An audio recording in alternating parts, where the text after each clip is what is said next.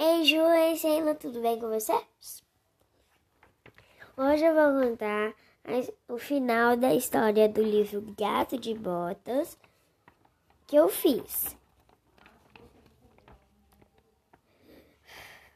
O gato de, o gato de botas já estava dentro do castelo tentando enrolar o feiticeiro.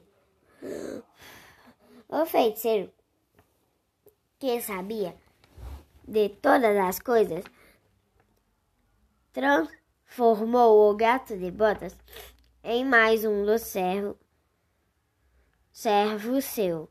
O gato de botas virou o, o caçador do feiticeiro. O filho do moleiro contou toda a verdade e aí a princesa, o rei e a rainha ficaram felizes por sua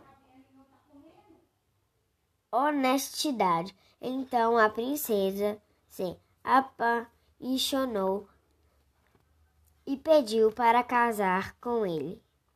Eles se casaram, tiveram dois filhos e viveram felizes para sempre. O gato de botas também casou com uma gata que vivia no castelo do feiticeiro e também tinha dois filhotes. Fim.